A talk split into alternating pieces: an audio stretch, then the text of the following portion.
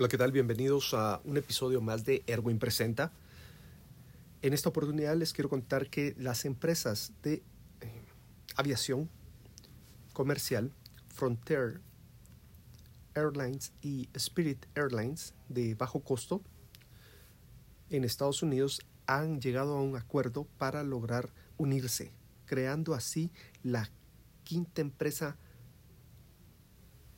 de aerolíneas más grandes en Estados Unidos.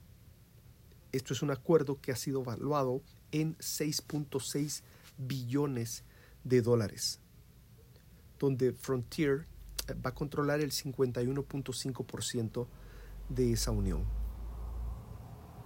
Si quieres más información sobre esta noticia o la referencia de dónde estoy sacándolo, suscríbete